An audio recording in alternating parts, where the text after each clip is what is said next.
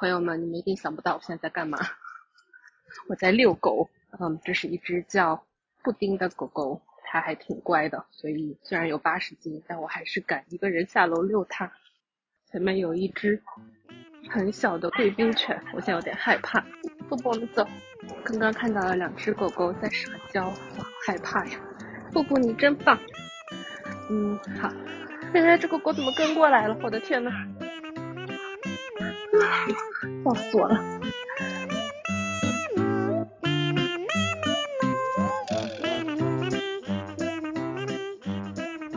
大家好，血氧你疼啥狗给第五集。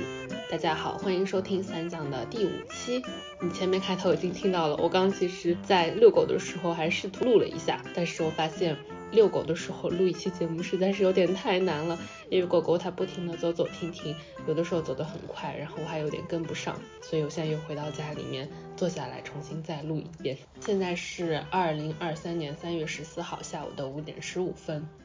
但是我到中国的第八天，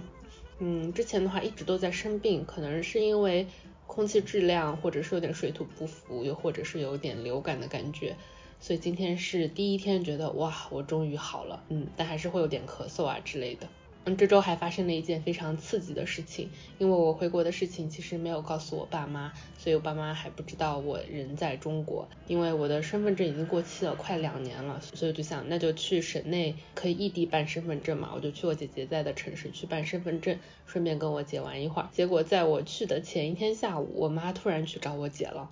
嗯，然后并且在我姐姐家住了一晚上，嗯，第二天早上我姐就要骗我妈说她要去上课了，让我妈早点走，这样的话她才能来机场接我，嗯，所以把我姐搞得有点崩溃。你问我为什么不能告诉我爸妈呢？我好像也不太知道，可能跟今天讲的也有一点点关联吧。以前的话，就我爸妈问我在干什么的时候，我总是有一点东西说说嘛，就要不然的话我就是在读书，要不然的话我就是在工作。现在他如他们如果问我在干什么，我真的有点说不出来，我可能只能说我在探索。这个的话也跟今天想说的有一点相关联吧。在我讲我的想法之前，不如大家可以回忆一下，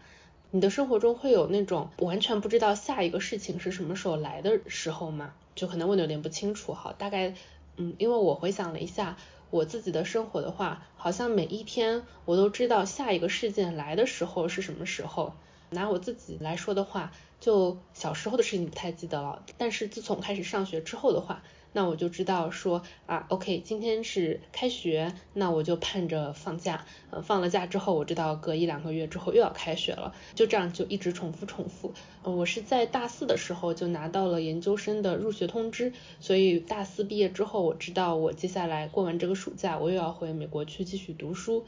我的毕业之后的第一份工作的话，也是在研究生二年级上学期的时候就已经找好了。所以在研究生毕业之后，我也知道说，OK，我现在有了几个月的假期，但是我有一份工作在等着我。我只跳槽过一次，第一份工作结束的时候，我也是已经拿到了第二份工作的 offer，所以我知道说我可以休息个呃一个星期，但是这个之后的话，又会有一份工作在等着我。我想了一下，是几乎是没有像现在这样。就我的未来没有任何的事情在等着我，嗯，像我之前还有提到说，我最近还离婚了，嗯，本来的话可能还会有一种 OK，可能生孩子会是我的一个人生的任务这样子，但是现在的话就没有再会有这个压力了，所以我就在想，当我们把结婚生子、读个好书、升职加薪这些全部都从生活中剔除出去之后，那我们的生活还剩下什么？我觉得这个时候好像是对我的更大的考验。他会比说，我想要考一个好大学，我想要找一份好好工作，我想要早点升职加薪，这样子的生活更困难，因为那样的生活你是有一个目标的，你就知道说那个是我想要获得的东西，那我就不管用什么方法，我努力，我改进自己，我嗯努力的去做 networking，我努力的去学习技能，我就可以达到的一些事情。但是现在的话就变成了，我需要。真的静下心来问自己，我想要什么？当然，我现在还没有什么答案，但是我觉得我很庆幸的是，就是在前几年的不断的探索啊，然后在网上的表达，在网上找到志同道合的朋友，这些种种的经历加起来，都让我更加坚定了我自己的人生理想。我是想要去帮助更多的人，想要帮助更多的人，这个心情就很朴素。就也不是说我嗯想要说自己有多伟大多高尚之类的，我觉得更多的到最后就变成了对于我自己的是我自己的需求，就我想要帮助别人，这样子的话我才会觉得好像我的人生比较有意义这样子，就我不觉得说我赚了多少钱我的人生就有意义了，我还是希望我可以给别人的生活带来一些正面的影响吧。而且像今天我在论坛里面看到一篇帖子，就有人说，突然觉得好像自己获得的一切都只是因为幸运而已。嗯，那为什么是自己幸运而不是别人幸运呢？那自己是不是就是不是有点德不配位，就不配不上这份幸运呢？我觉得我是从前两年开始会意识到有很强的 survivor guilt 幸存的愧疚感吧。因为其实仔细想一下的话，我作为农村的第二个。女儿出生，我就已经是一个幸存者，因为不知道有多少农村的第二个女儿就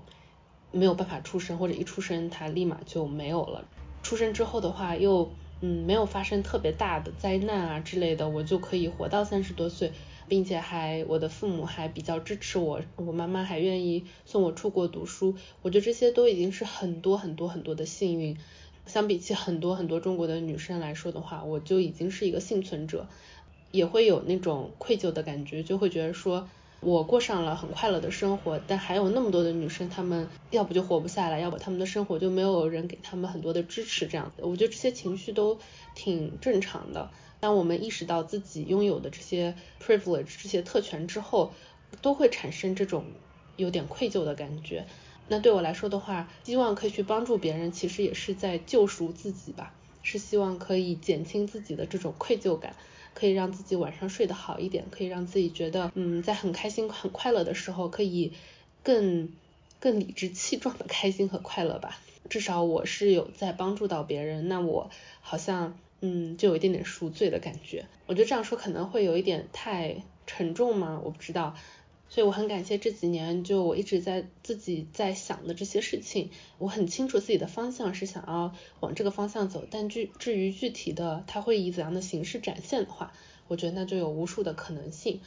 我最近终于感觉身体舒服了，我可能会更多的想要去和不同的人交流，看看大家都在做什么，然后有没有什么是我可以做的事情，可以说在。嗯，让自己能够生活的同时，能不能去帮助到一些人？不过现在才第一周，所以我也不想给自己很多的压力。嗯，总之就走一步看一步啦。因为我现在也不追求结婚生孩子，我也不追求升职加薪，我就觉得社会的时钟它已经不能套用在我的身上了。那我就努力的过好每一天，那就足够啦。最近的话，也欢迎国内的朋友找我玩。其实很多地方我都没有去过。最近的旅行的话，应该也会是以计划着见朋友的心情去做，而不是就是一定要去看一些风景啊之类的。所以，如果你有什么小的项目啊，或者是想要和我聊天的话，都欢迎写邮件给我，也许我们就能见面了呢。嗯，好，那这期就到这里。我要去陪狗狗玩球了，拜拜。